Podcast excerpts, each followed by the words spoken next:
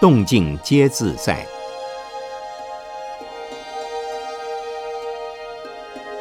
圣严法师著。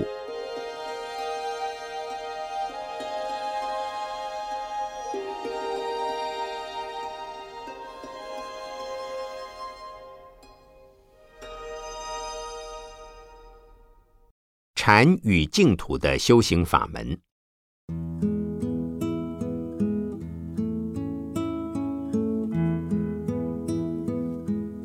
一、佛法、佛教、佛学。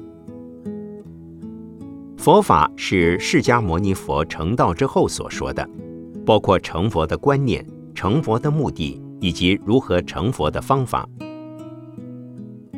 释迦牟尼佛在成佛以后。把自己的经验和自己所发现的宇宙人生道理告诉别人，这些人后来就成为他的弟子，而这些弟子们渐渐形成了一个团体，这就是佛教形成的过程。因此，佛教就宗教的形式来说，包括了信仰的成员、团体的制度以及团体成员所做的事情。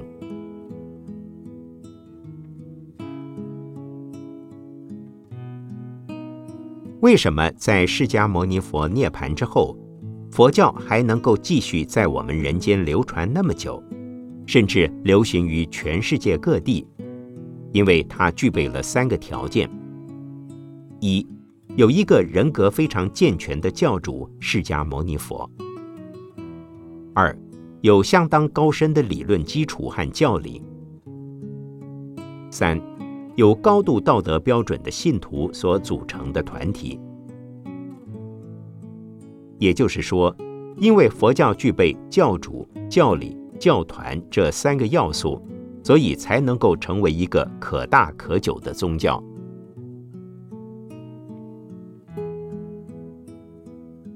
佛学就是对于佛法、佛教的内容以及他的教徒、教理。教团的哲学思想、行为现象及其历史文化的各种研究。佛学有点类似西方的神学，凡是研究西方基督教理论的学问，都属于哲学的范围。因此，佛学也可说是以研究佛教为主的哲学。不过，现在佛学探讨的领域越来越广，凡是研究佛教的学问。都可以叫做佛学。佛法、佛教和佛学三者之间的关系是非常密切而不可分割的，否则佛教就不能成为一个可大可久、世界性的伟大宗教。从历史来看，凡是对于世界有贡献的佛教徒，他一定不仅仅是位宗教家。同时，也是一位学问家，一位大修行人及社会工作者。这也就是为什么佛教在两千五百多年后的今天，还能受到广大世界的欢迎和重视。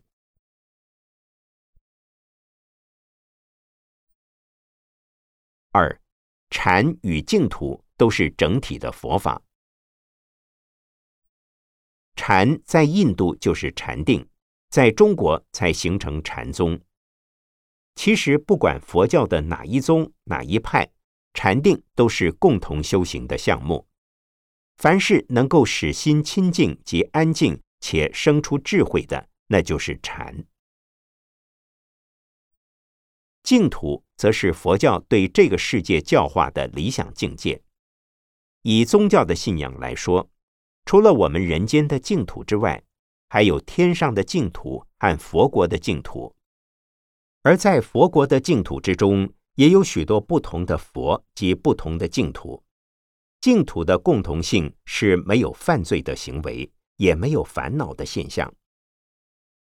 至于另外一种自心净土，则是在个人内心的体验。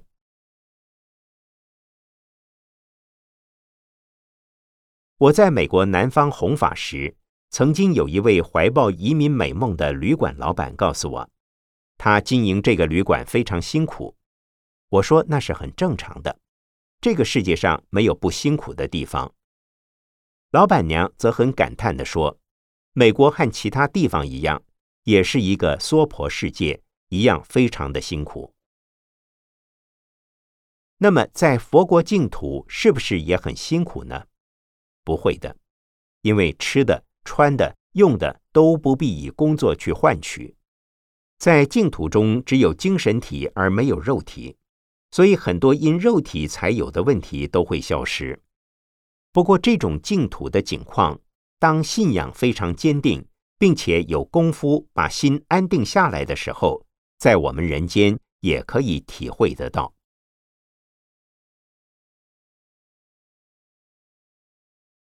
三，禅与净土都是佛学。禅宗和净土宗都是以佛法为根据，而且都有很悠久的历史，但是却各有不同的理论和修行方法。很多人都在研究，所以也算是一种佛学。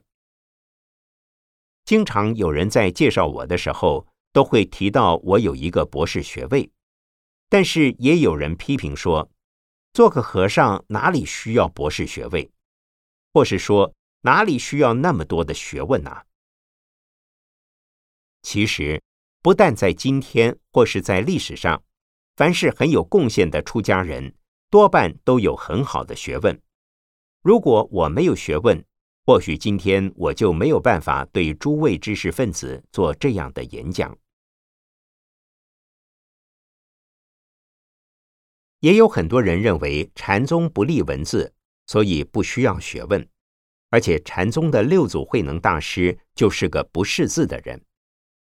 其实这未必是事实，因为六祖坛经中就引用了至少五六种以上的佛经。由此可知，六祖虽然不是一位学问家，但他对佛教的经论却是懂得很多。事实上。虽然禅宗不立文字，但在中国的八大宗派之中，禅宗留下的文字著述最多，这真是一件非常有趣的事。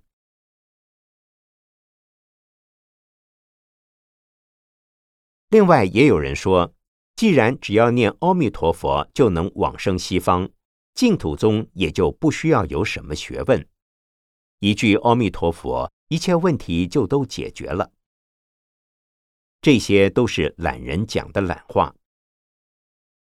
净土宗的很多大德，包括出家的和在家的修行人，都留下了许多的文字，引经据典，说明净土是非常重要、非常可靠的修行方法。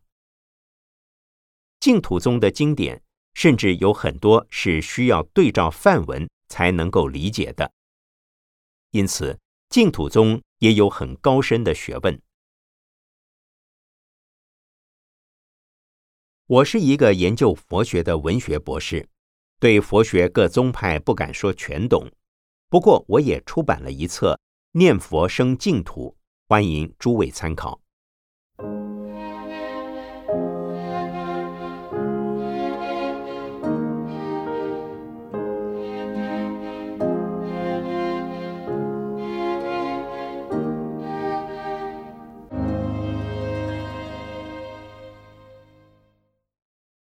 四，禅的修行方法。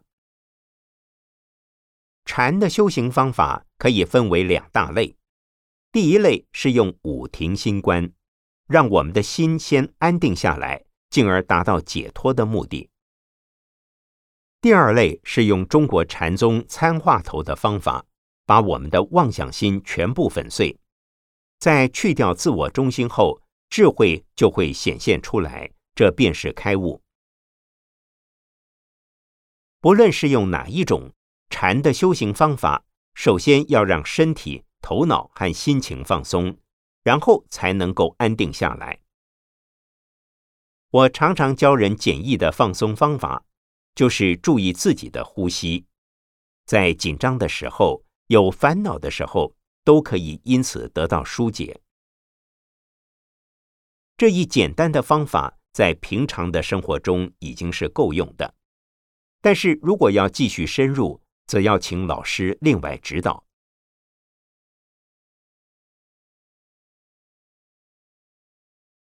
五净土的修行方法。净土念佛而独立成宗，是只有中国和日本才有的。他重视信仰、发愿以及修行。修行的方法又分两种，一种是专心念佛，一种是要修发菩提心等三种清净的福业。信是信阿弥陀佛发的愿，即任何人相信且发愿往生到阿弥陀佛的净土，就能够去。修行的方法就是要专心念阿弥陀佛或南无阿弥陀佛，听你自己在念佛的名号，让你的心不断专注在佛的洪名圣号上。这和禅宗看呼吸的方法是类似的。但是除了念佛以外，自己在这个世界身口意的行为也要清净，还要修三福净业。否则，仍然是不能去净土的。当然，如果修行不足，光靠愿生，即使因为佛的慈悲而勉强去了西方净土，还是不能立即面见阿弥陀佛。很多人以为修净土法门只要念佛就够，事实上还要做很多慈善事业，而且佛教的精神。就是要学佛和成佛。如果要学佛，就要先从菩萨做起。菩萨的精神就是不为自己享福，只是帮助众生离苦。因此，为求生净土，首先就要发起这种利他的菩提心。也就是说，先要尽力照顾人间，同时愿生西方极乐世界，这才比较可靠。过去，欧美西方人士愿意接受禅的修行方法和观念，但是很不容易接受净土宗。这是因为他们已经有了相似佛国净土的基督教天国思想和信仰。可是依我所解释的净土思想，相信西方人士也可以接受的，因为念佛可以使心安静下来，使身体减少痛苦，进而生出智慧。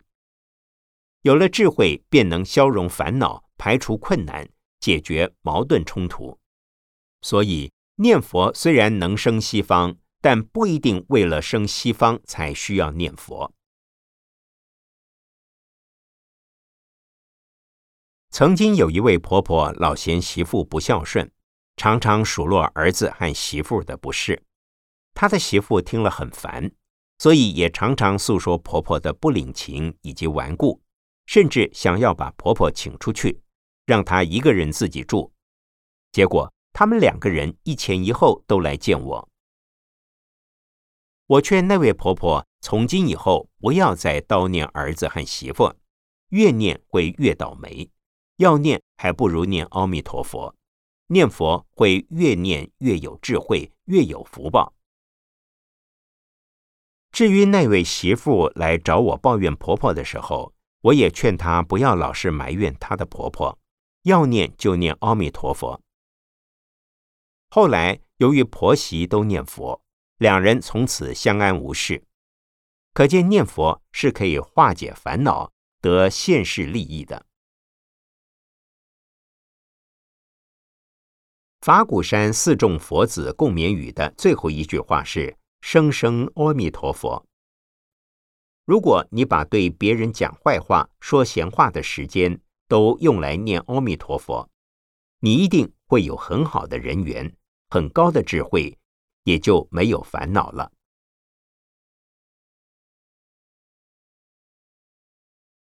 六，禅和净土都是实用的法门。禅和净土都是实用的法门，在修行的过程中。就已经可以得到很大的身心利益。过去很多人都误解，以为学禅就是为了开悟，不开悟就等于白费；修净土就是为了了生死，未去极乐世界之前就以为没有用。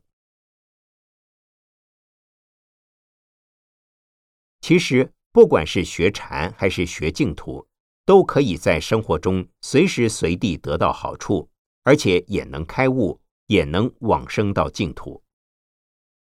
开悟的人一定可生净土，为开悟而愿生净土的人也可以生净土，生到净土的人也必定能开悟。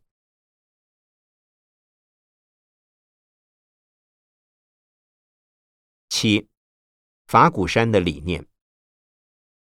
法鼓山的理念是提升人的品质，建设人间净土。这与今天的主题有关，因为在我们未成佛之前，先要把人做好；在未到西方净土之前，必须先做好关怀人间社会的工作。法鼓山用各种方式的教育来做好关怀的工作。同时，以关怀人间社会的方式来达成教育的目的。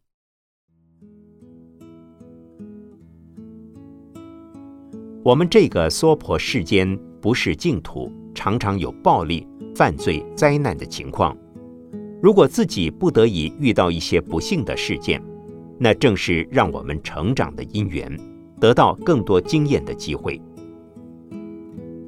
不过，我们也不要老是只关心自己的安全与幸福，而忽略了社会的安全与安乐，还是要照顾别人。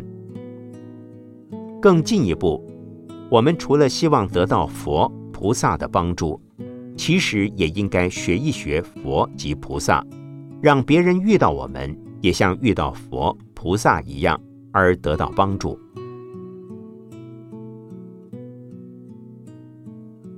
我们佛教徒，不管是修禅还是净土，都是在学菩萨、学佛，否则的话，就不能开悟，就不能见佛成佛。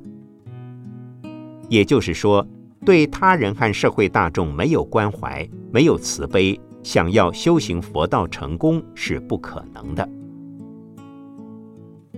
所以，信佛就是学佛，终究要使自己的人格和佛一样。学习佛的智慧与慈悲，才是信仰佛教的目的。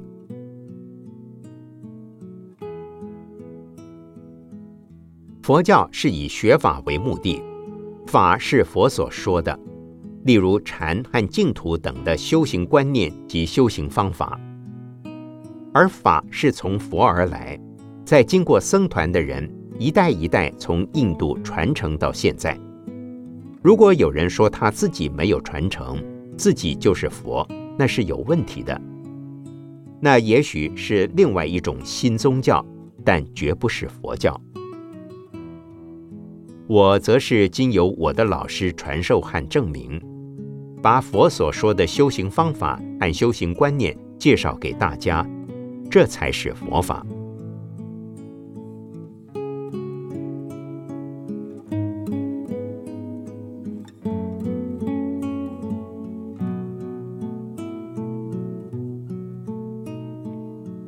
一九九五年四月二十九日，讲于美国佛罗里达州立中部大学，曹永祥居士整理。